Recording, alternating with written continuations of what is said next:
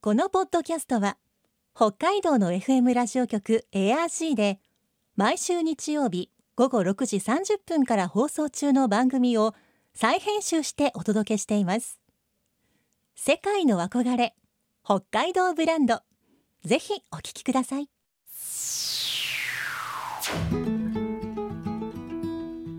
今世界から注目される北海道。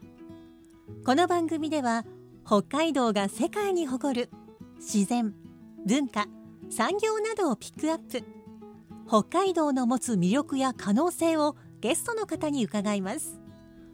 お相手は鈴木舞です。今回のテーマはサロマ湖のアイスブーム。アイスブームとはオホーツク海の流氷が湖に入らないように設置されているもので日本語にすると氷を防ぐ包み防氷堤です。ところが一般的な堤防とは全く違う画期的な構造となっています。流氷による漁業被害を防ぐために設置された世界初のアイスブームについて先週に引き続き今週も網走開発建設部網走港湾事務所所長牧田義美さんに伺います。今日のお話のポイント鈴木舞のマイポイントは努力。今も昔も。世界の憧れ北海道ブランド。この番組はあなたの明日を新しく北海道創価学会の提供でお送りします。網走開発建設部網走港湾事務所所長牧田義美さんにリモートでお話を伺っていきます。牧田さんよろしくお願いします。よろしくお願いします。アイスブームの大きさ改めてどのくらいあるのか教えてください。えっと、第一小口がですね、まあ、1本130から140メーターのメインロープが13本あって、まあ、その全延長は1760メーターとなります。で第二小口にもありまして、まあ、第二小口のあアイスブームにつきましては1本130メーターのメインロープが5本で、まあ、その全延長は650メーターとなります。うんやはりこの数がスケールがすごいなと感じます、はいあの動画でロープを張っている様子を見たことがあるんですがこう船にもちろんこんなのあの人が泳いで設置することはできませんので船にこうロープを積んでそれでぐーっと大きく湖を回ってこうロープを張っているというそんな感じでしょうかね。えっと船に積んでている船で引っ張っていくんですね。うんうんうんあのはい平成8年平成9年度以降にですねあの改めてアイスブームの保管庫っていうのを整備しましてはい。そこにロープを並べて保管しておりましてそこから船で引き出してえ引っ張っていって固定具に特殊な機械を用いてですね、うんうん。まあ、つけるということになってます。うん。春夏の間はそちらにしまっておいてということなんですね。はいこのアイスブームというもの作ったのは世界で初めてのものだったんでしょうか？えっとですね、まあ、アイスブーム工法っていうのは、まあ、アメリカやカナダのですねえー内陸の河川などで、まあ、評判を制御するために用いられたものがあるんですけれども、うんまあ、これほどですね大規模で、まあえー海洋構造物ととして、まあ、採用された例はなくてですね、まあ、サラマ湖漁港のアイスブームは、まあ、海洋構造物としては、まあ、世界で初めてというふうにことになります。うんアメリカやカナダの川で使っていたものを、じゃあこれをもっと大きくして湖と海に取り入れられないものかということだったんですか？参考がまあその、えーアメリカやカナダの河川で使われたものが参考になっているというふうに聞いております。それにしてもかなり規模は違うんじゃないかなと思いますね。ではアイスブームが誕生する前はこの寄せてくる流氷に対して皆さんどういう作業を行っていたんでしょうか？昭和49年のまあ流氷被害以降ですね、まあ、国内が結氷しない年が増えたことからまあ流氷が流入するようになりました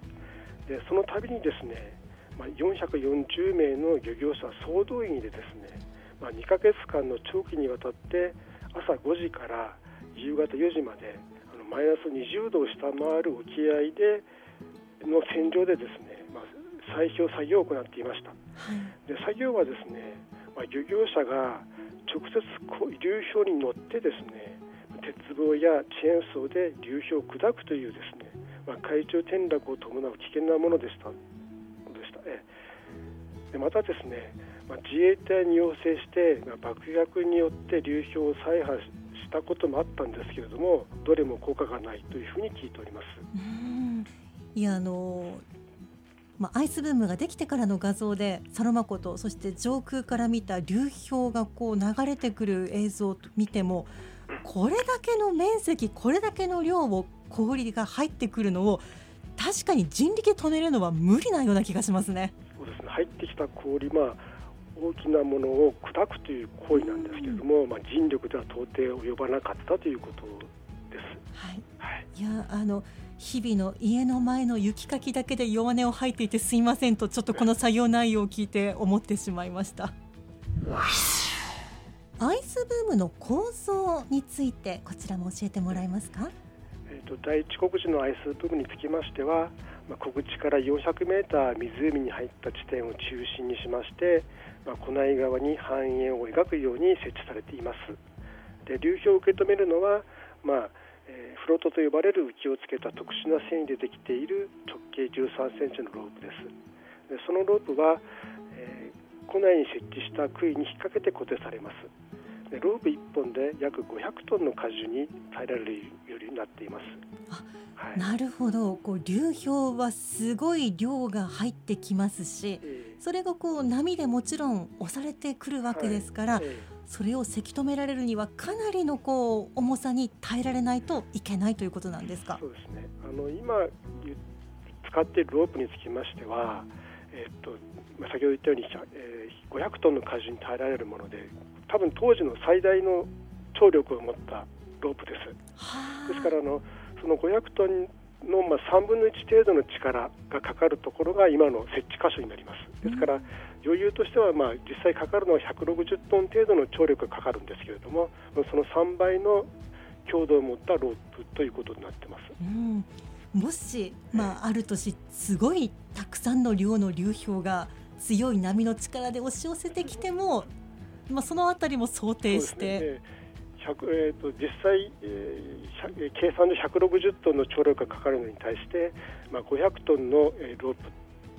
強度を持ったロープということですので、まあ、安全率としては3倍の安全率を持ったロープを設置しているということです。えー、ではアイスブームはサラマ湖の他にも、えー、設置されているところあるんでしょうか？サルマ湖の隣にですね、まあ、網走市の能取湖というのがございまして、はい、その小口にもですね、まあ、北海道開発局で、まあ、平成21年までにアイスブームを整備しています。こちらは規模はどのくらいのものなんですか、えっと、能取湖につきましては1本150メーターのメインロープが3本で、まあ、その全延長が450メーターとなります。能取湖といえばあのサンゴ礁が入っている、あその湖ですよね、はい。えあちらもやはりじゃあ冬になったら流氷が入ってくるのを抑えるためにサロマ湖の後に作られたということなんですか？能取湖もですね湖内でサあのホタテの養殖をやっておりまして、うん、まあ、サロマと同じ状況になってますので、はい、まあ、流氷の被害を防ぐということで設置しております。はい、私はこの画像でしか見たことがないんですが牧田さんご自身はアイスブームがこう流氷をせき止めているその光景をご覧になってご感想どんなふうに感じられますか？あの私ですねあの若い時って係員の時にあのサルマの計画に携わってまして、はい、あの平成元年から5年までサルマ担当でいたもんですからで、まあ、完成を見ずに出たんですけれども、まあえー、こうして完成を見るとですね、まあ、当時のその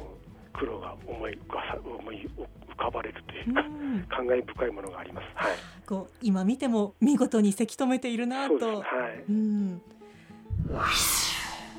あの少し前に某番組で、はい、サラマ湖はあの小口が今2箇所ありますけれど、はい。はい、あれは昔は開いていたわけではなかったというのを聞いたんですが、ね。はい、第一小口につきましては、えっと、昭和4年に、えー、有別の業者が、えー、尽力で開けたということです。はいもともと開いていたわけじゃなかったんですね。もともと開いていたのは今二個口のあるですね辺のさらに所側の方でそこにつきましてはあの春先に、えー、雪解け水がっていうか庫内が、えー、水位が上昇しましてその勢いで春先には切れるんですけれども、うん、夏場には閉じ閉じてしまうということで永久枯耕ではなかったんですけれども、まあ、一小口の方昭和4年に開けた部分につきましては一気にですねあの水が通った瞬間に180メーターほど一気に広がって永久枯耕になったというふうに聞いてます。なんてかこうもともと空いていたわけじゃないということに、これまたこう先人の努力というかそうね、いうのが垣間見えますね。吹き解け水によって、まあ、湖内の水が溢れて、まあ、畑畑にも影響を与えてたという状況もあったもんですから、まあえー、念願の、えー、告知開削を行ったと、まあ、失敗ずっと失敗をしていたんですけれども、ある日ですね、まあ、つながった瞬間に、まあ、しけとかもあってですね一気に開いたというふうに聞いてます。やはりこう湖の水とオホーツク海の海の水と行き来があった方が例えば中にホタテなどを養殖するには向いているんでしょうか？つながる前はですねどちらかというとサルマ湖の湖内の水っていうのは淡水に近いものがありまして、はい、牡蠣の養殖が盛んに行われてました。でつながったことによってですね海水が入ったのと、まあ、水温が低くなってしまったということで一時牡蠣の養殖がほぼ全滅近い状となったというふうに聞いてます。でその後ですね牡蠣の養殖を成功させるためにまあいろいろ調べていたらですねホタテの違いってホタテの陽性がまあ発見されたということで、まあ、それがなんとかなるんではないかということでそこからホタテの養殖が始まったというふうに聞いてます、うんはい、まあ、おそらくそこからもかなりの苦労があったんでしょうけれど結果的にはホタテにしてまあ、現在良かったなということだったんでしょうかね。いろいろあったようです。うん。最初、このだけの養殖だったんですけども、はい、それを外貨に地巻きすることによって、うんうん、えー、数量が莫大に増えたということそこに行き着くまでもたくさんの研究があったんでしょうね。地元のご努力のおかげだと思っております。はい。あのアイスブームが流氷から守っているサロマ湖のですねホタテの生産量は、まあ、1年間で10万トン160億円も上ります。で日本国内のですね、えー、他海外も輸出されています。でこれはですねホタテ養殖事業の成功によるもので、まあ、ここまでに至るまでにはですね、まあ、ところサロマ湧別の、まあ、漁業協同組合を中心とした、まあ、先人の多大なるご苦労があったものと聞いております。で今後もですね私どもの漁港整備が、まあ、ソロマ湖のホタテ漁業の安定につながるように努めていきたいと思っております。